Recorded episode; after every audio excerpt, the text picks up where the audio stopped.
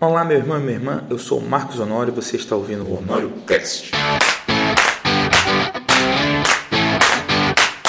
Aqui nós vamos postar muita coisa que vai abençoar a sua vida, meditações, interpretações da palavra de Deus, conteúdo de hermenêutica, exegese e também algumas ministrações que eu tenho feito ao longo dessa minha vida no ministério. Seja muito abençoado.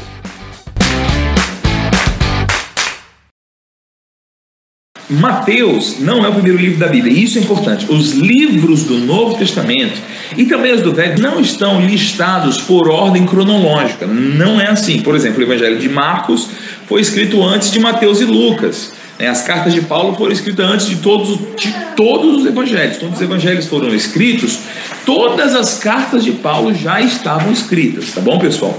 Mas por que, que ele é o primeiro? Porque ele faz de fato uma perfeita conexão entre o Novo e o Velho Testamento. Mateus, como ele segue esse estilo judaico de escritura, e ele também é interessante por quê?